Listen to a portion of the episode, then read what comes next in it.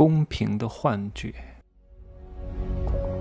没有事实，没有真相，只有认知，而认知才是无限接近真相背后的真相的唯一路径。Hello，大家好，我是蒸汽学长。很多人今天又炸了，特别不爽啊！他觉得什么东西都要像考试一样唯分数论，找工作也要这样看吗？工作要的是什么？你公司的单位要的是效益啊，要的是结果，要的是市场有利润，而不仅仅说你分数考得好就一定要录用你。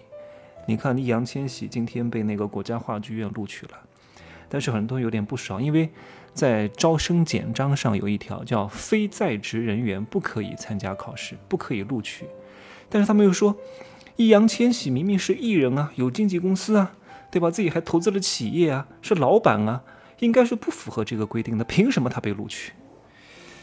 哎呀，你看之前那个杨超越，很多人可能不认识杨超越哈，就是什么火箭少女、创造幺零幺当中的一个选手啊，比较出圈的。他呢就拿到了上海户口。诶，他好像不符合政策，怎么能拿到上海户口呢？上海户口不是要什么五年社保，要居住多少年吗？凭什么他可以打破这个规则？对吧？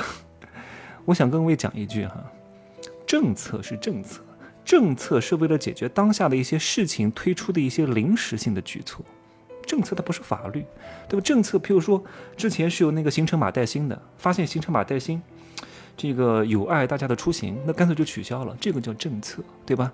政策是为了解决当下的问题的，那你为什么拿上海户籍这么难呢？因为你是索取的心态。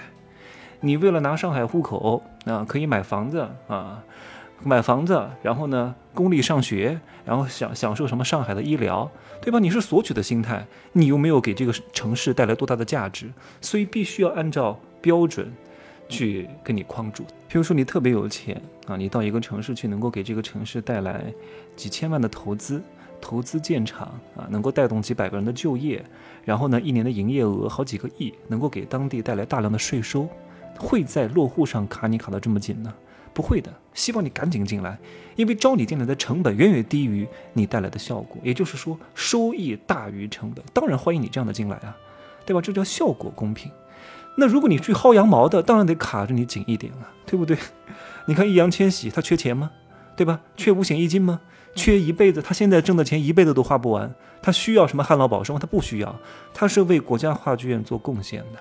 因为他去了，他本来拍个广告就得好几千万啊！所有的这些电影都是上亿的票房，非常厉害。他过去了，能够给这个话剧院带来大量的创收，创收大了，是不是整体效益更好了？那别的演员拿的钱也更多了。那请问你是这个单位，你要谁呢？那当然，易烊千玺呢，考这种国家话剧院肯定是有他自己的考量了。那我只能做一些猜测。无非就是希望可以获得一些更大的国家级的项目啊，什么建党伟业啊、建国大业啊，在里面担任一些主要的角色。确实，你们好好看一看哈，像这种国家级的项目当中，有大部分演员都是这种体制内单单位的，什么人艺的啊、国家话剧院的啊，都是这样的。所以呢。他应该是有这方面的诉求，而且易烊千玺考上国家话剧院的话，就相当于是入编了啊，在编人员，在编人员就是国家话剧院的人。那外面的单位、外面的剧目要用易烊千玺，那就相当于把国家话剧院的人租给外面的单位，不要钱啊，对吧？就相当于经纪公司要有那个经纪费的好吗？具体是多少钱呢？是按照每个演员的每个月基本工资的百分比，最低是百分之四百。那究竟上限高到哪儿？到底是百分之几百还是百分之几千，要根据每个演员他的名气来决定的。那名气大钱就多，名气小就交的少。而这些劳务费全部都会用在剧院建设和新剧目创作等各个方面。那我请问，你有这样的价值吗？能够从你身上挣多少钱呢？所以各位一定要用经济学的思维去思考这个世界啊，不是说什么都一定。要卡的这么死的，当你能够用这套思维去思考整个世界的时候，你就知道为什么有些人不理你了，为什么有些姑娘不接受你的追求了啊！所以我经常讲的一句话是什么？多照照镜子，多摸摸口袋，能够解决生活当中大多数为什么和凭什么的问题。看待世界的观点，我希望各位能够更加通透一点啊！我今天更新了《富人的秘密》这个专栏啊，买过的朋友呢？